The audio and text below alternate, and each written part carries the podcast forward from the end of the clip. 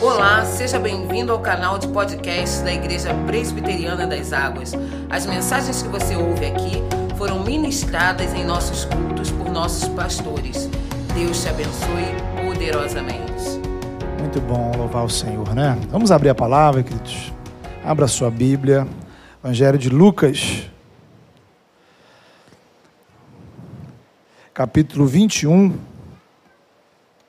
versículos 41 a 44.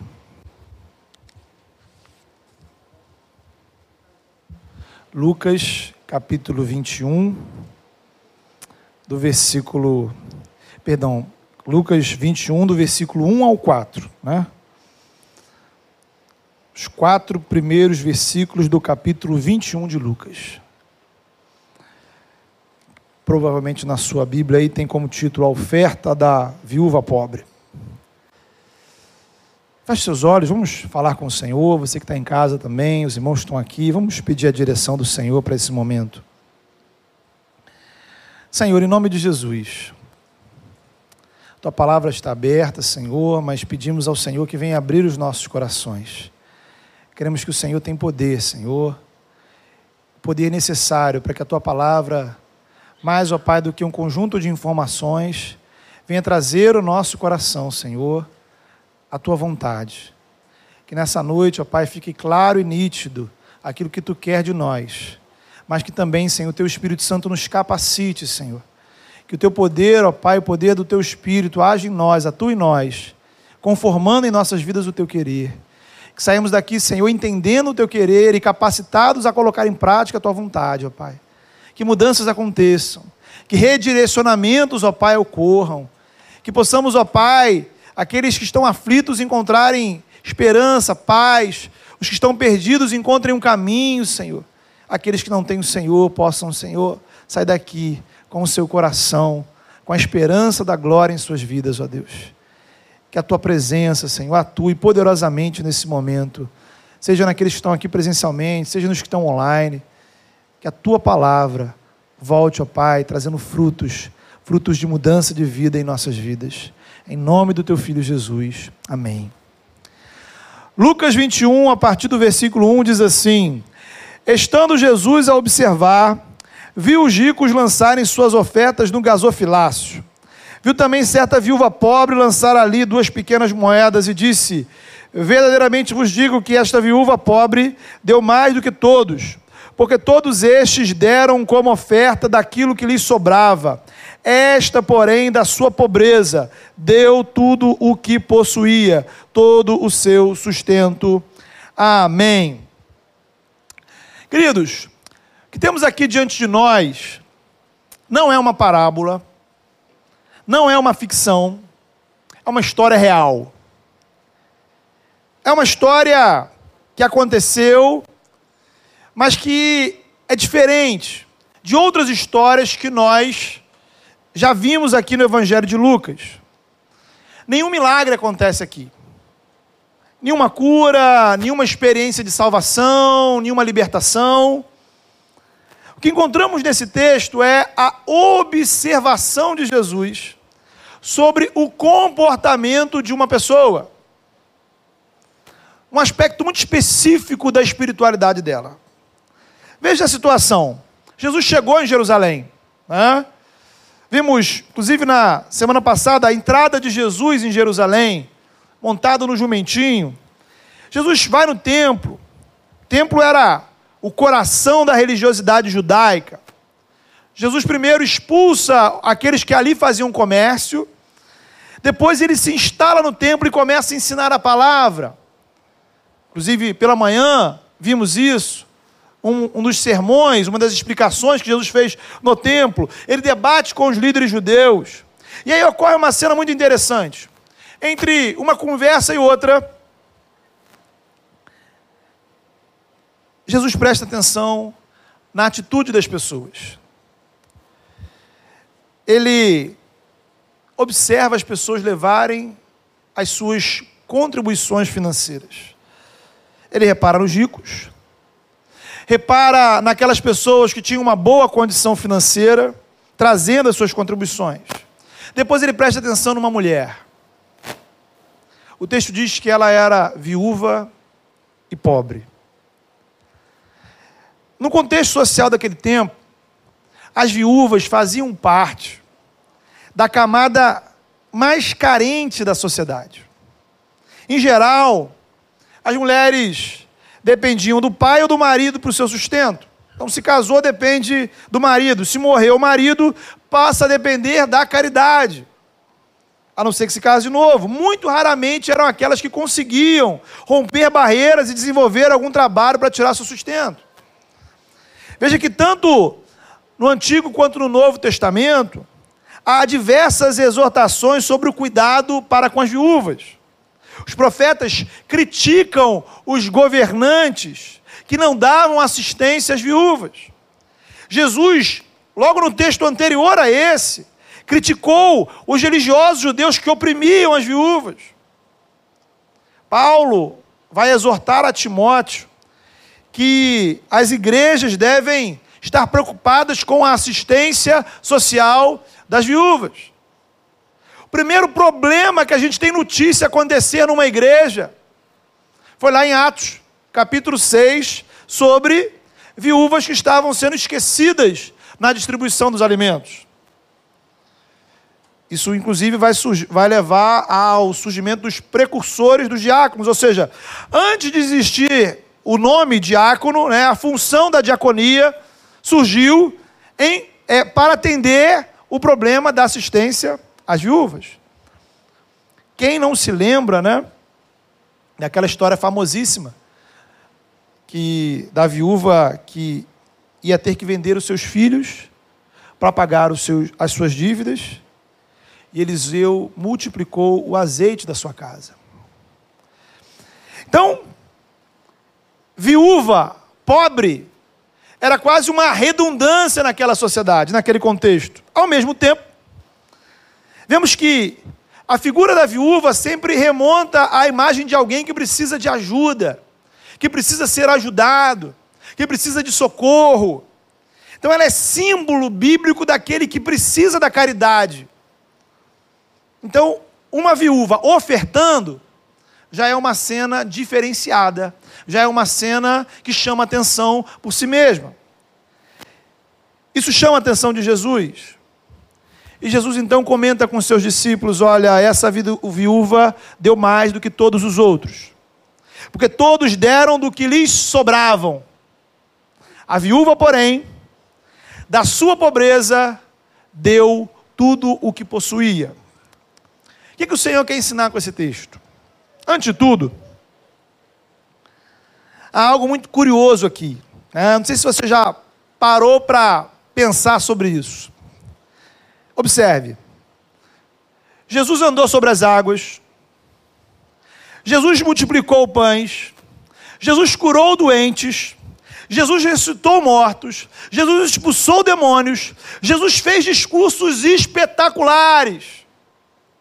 Porque duas viúvas, aliás, uma viúva ofertando duas moedas é algo importante a ponto de merecer fazer parte do Evangelho. Dentro de grandes milagres realizados por Cristo, porque essa história foi parar aí. Por que, que Lucas registra esse momento? Né? O Evangelho de João vai dizer que Jesus fez inúmeros milagres, mais do que os evangelhos nos contam. Então, qual o propósito, qual a importância de uma história como essa para o nosso relacionamento com Deus hoje? E aí, para a gente começar, eu preciso que você entenda uma coisa, um conceito importante, para a gente entender a palavra. Há uma diferença na Bíblia entre textos bíblicos narrativos e textos bíblicos prescritivos. Vamos lá. Note bem. O texto prescritivo é um imperativo, é um mandamento. Exemplo: não matarás. Não tem que pensar, é uma ordem. Amarás o Senhor teu Deus com todo o teu coração e ao teu próximo como a ti mesmo vigiai e orai. Compreende? Não, não são histórias sobre amor, não são histórias sobre oração. São palavras claras e diretas. Os textos narrativos são histórias. É a história de Abraão, de Davi, de Josué, né? a história sobre Neemias, dos primeiros cristãos, história sobre Jesus. Nos mandamentos, o que Deus quer que você faça está ali, nítido e claro. E nas histórias? Nas histórias você até pode encontrar alguns mandamentos, mas em geral as narrativas nos oferecem princípios espirituais. E aí, na medida que a gente compara uma história com outras histórias, percebemos princípios de Deus para a nossa vida. Bem, essa é a nossa missão hoje. Né? Perceber o princípio espiritual presente nesse texto para a sua vida. Que tipo de atitude o Senhor deseja que você tome a partir desse texto? Por que, que esse texto está aí? O que, que o Senhor quer nos ensinar? Que lições vamos tirar para o nosso relacionamento com Deus a partir dessa passagem? Então, é aquela história. Mantenha sua Bíblia aberta, seu coração aberto, sua mente aberta. Aperte os cintos e vamos lá. Né? Lidamos aqui, queridos, com uma questão importante, mas difícil, que é a dos valores absolutos e a dos valores relativos. Veja, isso vale para tudo na vida, mas eu quero focar no relacionamento com Deus. Uma espiritualidade pautada na palavra de Deus, precisamos identificar o que Deus, ou o que Deus nos chama a fazer. Então, não matarás. Você já matou alguém? Espero que não. Né? Então, você já cumpriu um requisito da palavra? Devemos crer em Jesus e sermos batizados. Se você já acredita em Jesus e já foi batizado, você já cumpriu outro critério importante. Deus quer receber seus louvores e adoração. Você vem ao culto e adora o Senhor, pô, 100%. Né? Amar ao próximo e perdoar os que nos fazem mal. Bem, aí já fica um pouco mais difícil, né? Mas eu tenho certeza que em algum momento da sua vida você já agiu com caridade, você já perdoou alguém que lhes fez mal, ok. Agora, dessa forma, quando a gente vai pensando a espiritualidade, o relacionamento com Deus, em termos de uma lista objetiva de tarefas, você até que vai bem. É aquele negócio ali, você passa raspando, mas você passa. E aí, nesse sentido, a viúva e os ricos estavam em pé de igualdade. Ambos estavam exercitando a prática de ofertar. Pense aqui no culto. Objetivamente falando, todos nós estamos cultuando. Quem está aqui, quem está em casa. Todos estamos orando, todos estamos cantando, todos estamos ouvindo a palavra. Então, checklist espiritual em dia. Beleza, cumpriu sua tarefa hoje. Todavia, o Evangelho não funciona assim. O Evangelho não se trata apenas do que fazemos de certo, mas como fazemos. Essa é a diferença do Evangelho para a religiosidade em geral. Mera repetição de gestos não impressiona Deus.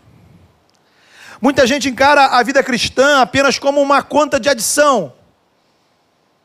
Oração mais, culto de domingo mais, participar de uma atividade da igreja mais, ouvir a devocional durante a semana mais. E aí você vai somando coisas.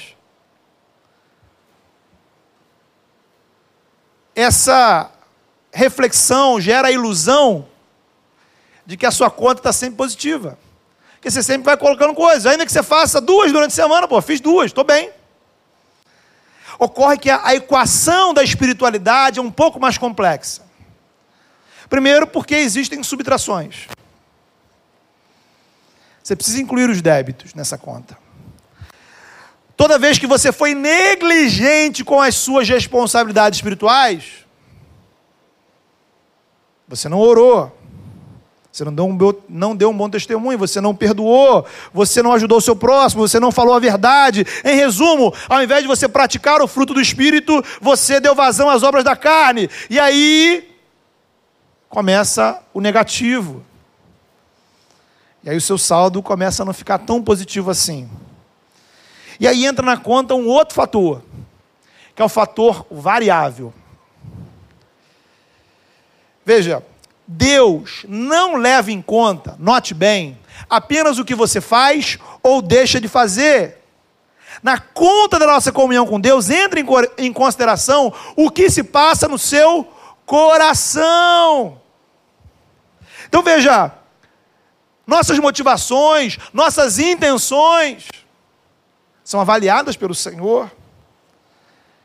E aí a gente vai lidar com o que eu vou chamar de quantias absolutas e quantias relativas. Vamos pensar aqui. O valor absoluto é o valor objetivo, o valor externo, né? É o fato em si, o que está visível. O valor relativo é aquilo em comparação com outra circunstância. O valor relativo sempre vai depender da comparação. Vou dar alguns exemplos para ficar mais fácil. Então pensa aí, quanto vale uma nota de 100 reais? Ora, em absoluto, toda nota de 100 reais vale 100 reais. Né? Agora, para um pai, para uma mãe, que tem uma família para sustentar, recebe um salário de mil reais por mês, uma nota de 100 tem um valor diferente de uma pessoa solteira que recebe 20 mil por mês. Outro exemplo. Dois alunos tiram 10 na prova. Em absoluto, a nota de ambos vale 10. Só que para um, Aquele 10 envolveu sacrifícios, lutas, superações, lágrimas.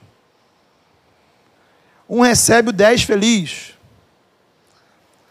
O outro recebe o 10 chorando. Porque o valor daquela nota possui um valor diferente para ele. Eu acho que você está entendendo. Vou dar mais um exemplo. Muitos pais passam pela seguinte situação: você coloca lá um prato de comida seu filho, faz uma determinada refeição, um lanche. Aí seu filho faz pouco caso. Não quer comer, reclama da comida, não come tudo, aquela coisa. Para os pais e para os filhos, o valor absoluto da comida é o mesmo. Arroz é arroz, feijão é feijão, carne é carne. No entanto, para o pai e para a mãe, que foi criado com dificuldade, que passou por necessidades, o valor daquele comi daquela comida é totalmente diferente do que para o filho, que nunca passou por aquilo. Então veja, trazendo para nossa comunhão com Deus. Em primeiro lugar, pequenas atitudes de fidelidade importam para o Senhor. Muitas vezes nós usamos uma calculadora espiritual e atribuímos maior valor a algumas coisas em, gera... em comparação a outras pessoas. Tipo assim, ó, estou trazendo a minha oferta para a igreja, olha aqui, é muito maior que a sua, hein? Olha quantos cargos eu tenho na igreja. Olha, eu sou pastor, eu sou presbítero, eu canto, eu faço isso, eu faço. O que, que você faz? Né? Olha quantos visitantes eu trouxe no culto. E a gente vai se medindo pelo outro. Isso gera uma espiritualidade distorcida.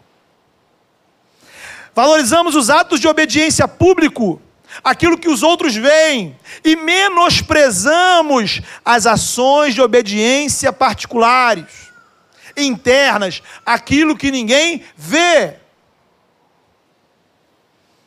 Às vezes isso fica tão entranhado em nosso coração que nós acabamos por nos diminuir. Que diferença faz para Deus você ofertar duas moedas?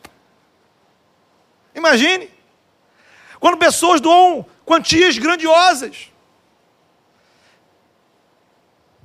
Para que, que eu vou orar se eu, eu nem sei falar direito? Para que eu vou ler a Bíblia se eu quase não entendo? Como é que eu vou falar de Jesus para alguém se eu não sei nada de evangelização? Poxa, Tem tanta gente boa trabalhando na igreja, eu não sei fazer nada. Essa história, querido, ela está registrada na palavra. Para você entender que Deus se importa com pequenos atos de obediência. As moedas daquela mulher caíram na caixa de ofertas do templo, mas o gesto dela caiu no coração de Jesus. Em absoluto, financeiramente, a oferta dela não era nada, era muito inferior à dos outros que estavam ali. Espiritualmente, a oferta dela representava que ela confiava no Senhor de todo o coração, de toda a sua alma, a ponto de dar ao Senhor praticamente tudo que ela tinha.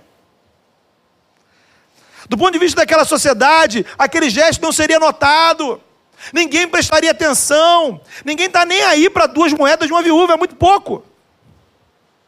Você já não pensou assim? Eu tenho certeza que em algum momento da sua vida já passou pela sua cabeça assim, bem, que diferença faz para Deus eu fazer isso? Que diferença faz para Deus essa minha ação, esse meu comportamento, essa minha atitude? Isso é tão pouco, tão irrelevante. Deus tem tanta coisa para fazer, por que, que vai, Deus vai ficar se importando comigo, com esse pequeno que eu tenho aqui? Talvez se você tivesse lá, você diria assim: minha senhora, na boa, entendeu? Guarda o seu dinheiro, né? A senhora tem tanta coisa para fazer, né? Poxa, cuida aí da sua vida, a gente não precisa, está tranquilo.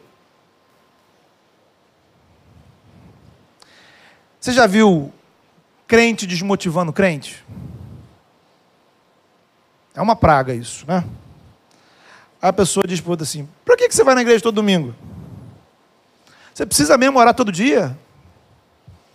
Você tem que ficar preocupado o tempo todo com, com testemunho, é isso mesmo? Poxa, já já viu o trabalho que dá se envolver na igreja? Trabalhar na igreja? E tem que dar o dízimo ainda? Ah, agora você vai me dizer que só vai fazer o que a Bíblia manda. Agora é assim. São pessoas que atrapalham os pequenos discípulos de Jesus. Não se coloque nesse lugar de atrapalhar a obediência dos outros. O nosso papel é agir como Jesus e honrar aqueles que se empenham em servir ao Senhor com fidelidade, ainda que o seu ato de fidelidade seja mínimo, ainda que o seu ato de fidelidade seja irrelevante diante de todos os outros, mas é importante para o Senhor, porque vem de um coração sincero.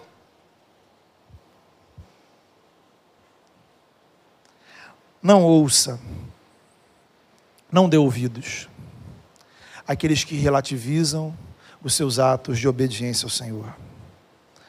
Note que lá no Éden, as coisas começaram a dar errado exatamente assim.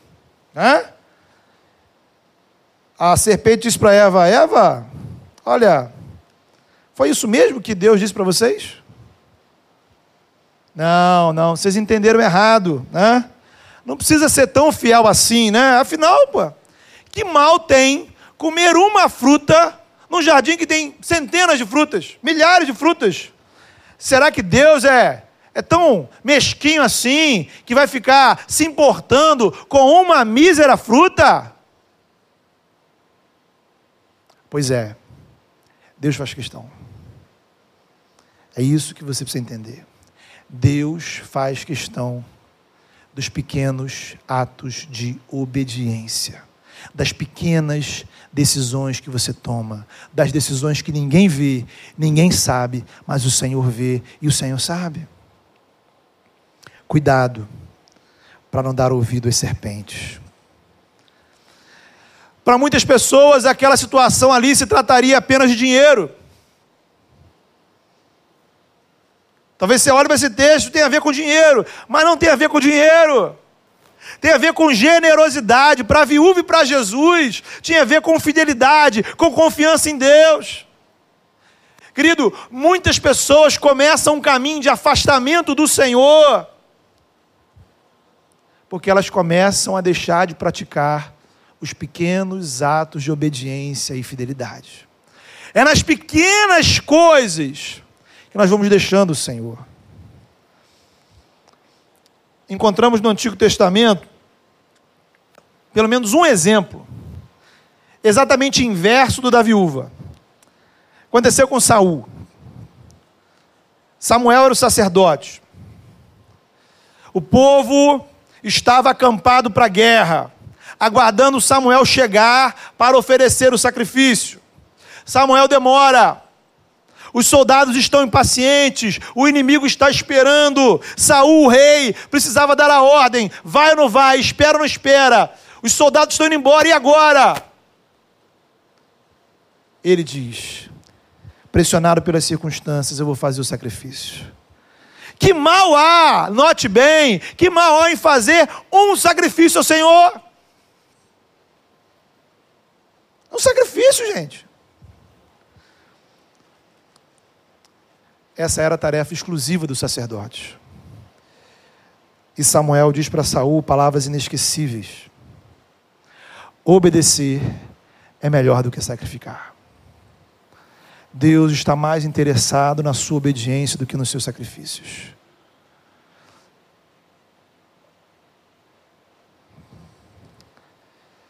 A questão não é o que os outros vão pensar não é o que os outros estão pensando. Não menospreze o valor dos pequenos atos de obediência, as pequenas disciplinas espirituais. Elas importam para Deus, elas são notadas pelo Senhor.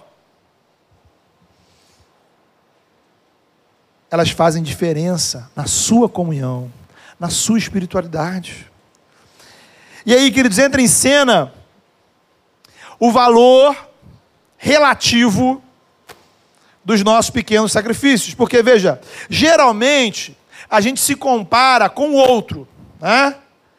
Então, em comparação com os ricos, a oferta da viúva era nada. Jesus propõe uma outra comparação. Ele nos compara com nós mesmos a partir da palavra. É o princípio de sermos fiéis naquilo que o Senhor coloca em nossas vidas. Há vários lugares que a Bíblia trata disso e eu acho que o melhor deles é na parábola dos talentos, tá? Onde Jesus diz: Olha, um recebeu cinco talentos, conseguiu mais cinco, devolveu dez para o Senhor. Um recebeu dois, devolveu quatro os dois ouvem a mesma avaliação do Senhor. Servo bom e fiel, foste fiel no pouco, sobre muito te colocarei. Repare, entenda a matemática espiritual. Um devolveu dez, outro devolveu quatro. Ora, dez não é mais do que quatro? Porém, o reino de Deus não é competição para ver quem é mais do que quem, quem é melhor do que quem. Sabe? Não existe esse negócio de crente destaque da igreja. Imagine, né? Esse mês, o crente destaque é o fulano. A gente bota uma fotinha dele na entrada, né? Ele orou mais, trabalhou mais na igreja, pecou menos. É o crente cinco estrelas. Tá? Isso não existe, irmãos. O Evangelho não está te chamando a ser mais crente que o outro. O meu desafio não é ser o melhor pastor do que outros. A questão não é se você vai ser o melhor músico, a melhor recepcionista, enfim, o melhor diácono, o melhor presbítero, o melhor jovem da igreja. O nosso desafio não é ser a melhor igreja. Não estamos competindo com ninguém. A nossa responsabilidade espiritual é sermos fiéis. Fiéis com aquilo que o Senhor coloca na minha vida. Eu não sou chamado, a, eu não tenho responsabilidade de ser fiel com aquilo que Deus colocou na sua vida. O que Deus colocou na sua vida, se Ele colocou dois, seja fiel com os dois. Se Ele colocou cinco, seja fiel com os cinco. mas você é responsável por administrar aquilo que o Senhor coloca para você. Não é, mais, não é sobre ser mais do que os outros, é sobre sermos fiéis, sermos obedientes. E aí, para encerrar, queridos, eu vejo nesse texto um outro princípio importante para a nossa espiritualidade. Eu já falei aqui do que, do como, e agora vou falar do quanto, né? Em outras palavras, o que devemos fazer para obedecer a Deus? É o que a palavra de Deus manda você fazer. Ponto. Como devemos exercitar nossa obediência ao Senhor? Com fidelidade, se importando com as pequenas coisas, os pequenos atos de obediência, se comparando não com os outros, mas consigo mesmo. Existe o quanto. Aí vem aquela coisa, bem, você deve orar, ok, você sabe disso, né? A pergunta é: quanto tempo de oração é suficiente? Você precisa vir ao culto, beleza? Você sabe disso. Mas quantos cultos você precisa participar no mês para bater a meta? Aí os discípulos de Jesus perguntaram: Jesus, quantas vezes a gente tem que perdoar uma pessoa? Qual é o limite aí? Esse é o caminho do legalismo religioso, da mediocridade espiritual.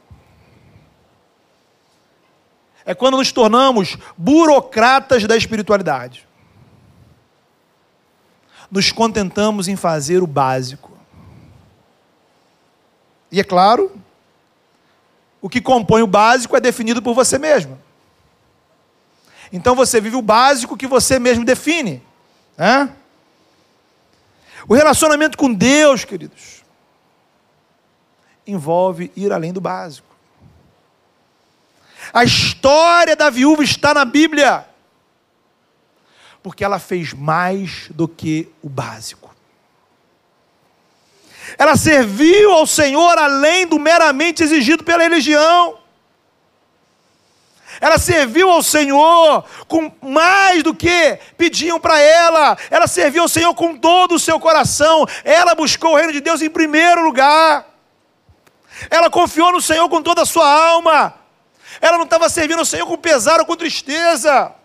Era espontâneo, ninguém mandou ela fazer aquilo, era alegre, vinha do coração. Ela fez o que o jovem rico não conseguiu fazer.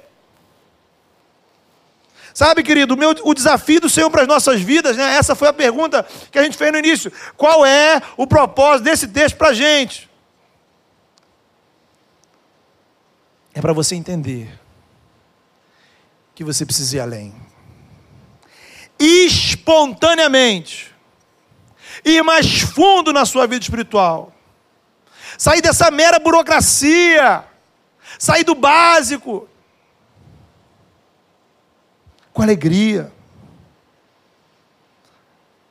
Sair de uma, uma métrica medíocre, de comparação com os outros, de fazer o que você acha que é suficiente.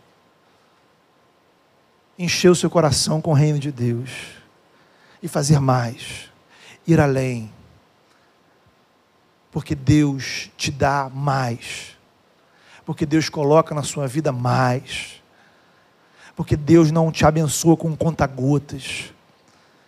Deus te abençoa em abundância. Então você pode experimentar mais da, da, comunhão com de, da comunhão com Ele. Vamos orar por isso. Queria convidar você a fechar os seus olhos. E aí você coloca a sua vida diante do Senhor. Em primeiro lugar, É tempo da gente renovar a importância dos pequenos atos de obediência ao Senhor. Sabe, aquelas coisas simples que você, você deixou de fazer, você foi deixando pelo caminho, sua vida devocional, sua fidelidade, seu envolvimento no reino, sua disposição de amar o Senhor. Deus Assim como naquele dia, naquele templo, passavam centenas de pessoas. E Jesus prestou atenção numa mulher que doou duas moedas de prata. Aquilo foi importante para o Senhor. Renove o seu compromisso de ser obediente nas pequenas coisas. Coloque a sua vida diante do Senhor. Porque Deus tem mais para a sua vida. Não se trata de dinheiro, não se trata de quantias. Se trata da sua entrega. De você sair dessa regra que você mesmo fez. De se contentar com o básico. É tempo de ir além. É tempo de ir além.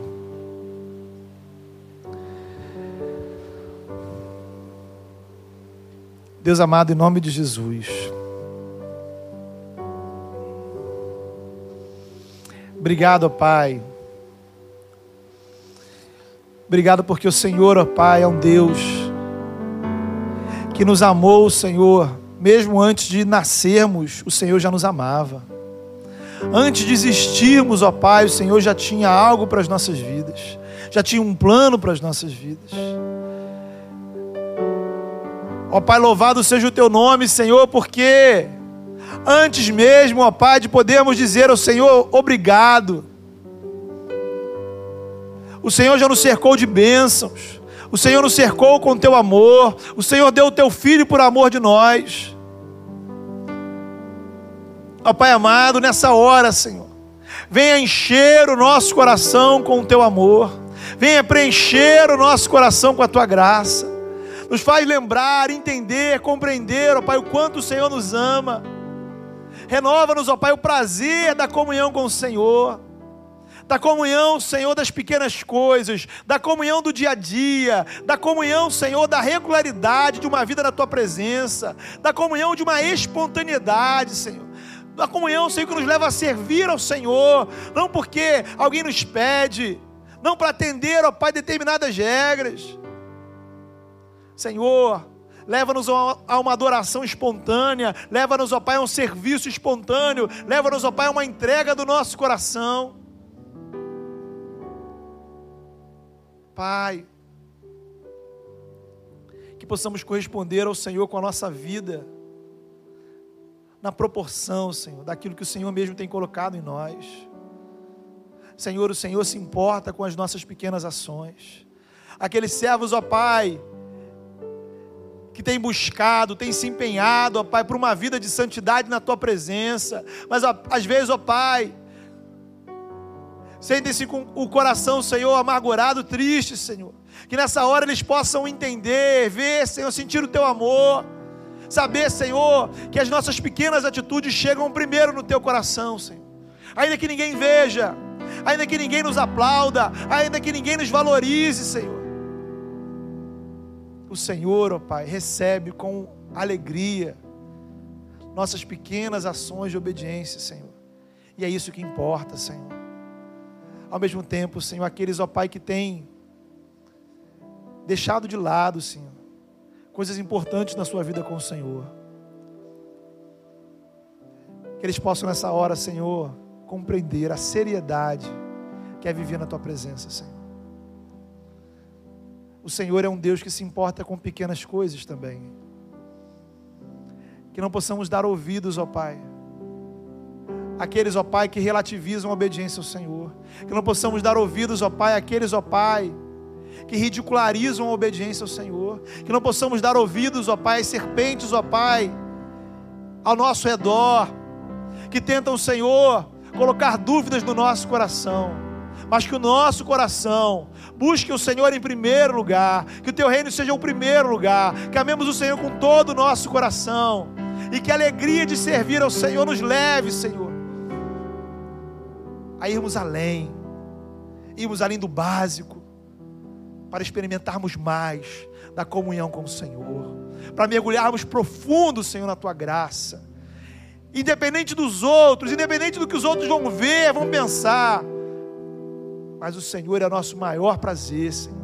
Não há maior prazer do que estar na comunhão com o Senhor, na tua presença, a plenitude da alegria, e que não há outro prazer, Senhor, nenhum outro prazer seja maior do que o prazer de te servir. Em nome do teu filho Jesus nós oramos. Amém.